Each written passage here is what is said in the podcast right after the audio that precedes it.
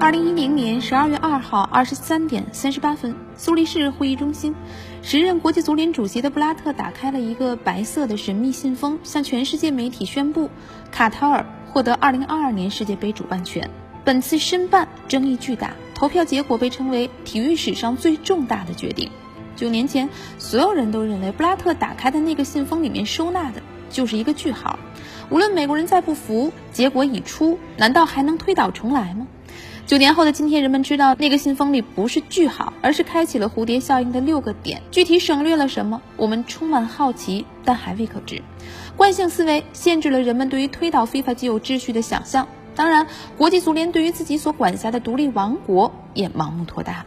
二零一五年，多位 FIFA 高管和营销人员被瑞士和美国警方逮捕。FIFA 在自查后的当年十二月二十一号发布声明，宣布时任国际足联主席布拉特和时任欧足联主席普拉蒂尼被禁止参与足球活动八年，但坚称卡塔尔世界杯的申办过程不存在贪腐。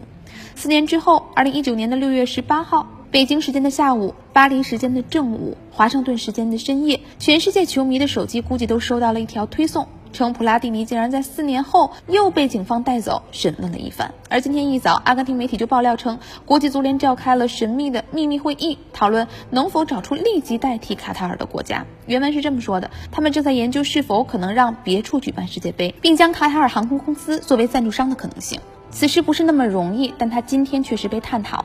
在中国的互联网上，这条没头没尾的消息引起了网友的热议。卡塔尔不行，中国来啊！我们可以先举办二零二二年世界杯，再举办二零二三年亚洲杯，让世界杯给亚洲杯做个预演嘛。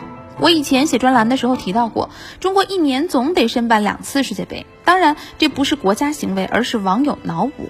也是在二零一五年出台的中国足球改革发展总体方案里，我们早已提出过，中国足球的长期目标就是举办一届世界杯。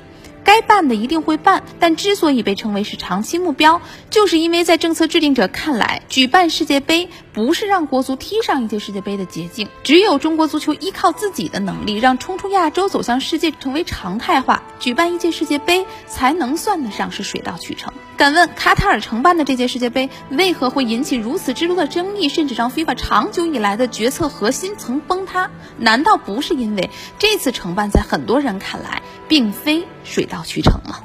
作为围观者，我更饶有兴趣去探究的是，到底是谁在查普拉蒂尼？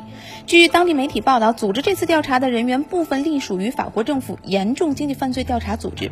这个调查已经超过两年了。这次不仅是法国在行动，美国的联邦调查局、瑞士政府都是参与者。更加有意思的是，关于普拉蒂尼被问询的新闻，不止他一个人的姓名被提及，前法国总统萨科齐被提到的次数，甚至与普拉蒂尼本人不相上下。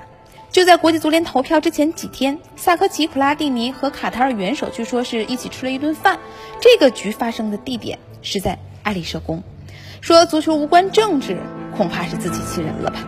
今年我在 UCCA 看到了摄影师卢卡扎尼尔的一幅作品，叫做《国际足联的权力长廊》。您知道吗？FIFA 主场的地下一共有五层，执行委员会在地下三层会面。这间会议室里面装置了一个足球场形状的巨大水晶吊灯。前国际足联秘书长布拉特曾经说，这个地下室里的光亮不来自于吊灯，来自于聚集在这里的人们。我想，FIFA 也许应该换间会议室，让阳光照进来，而非让其他政治势力把自己揪出去。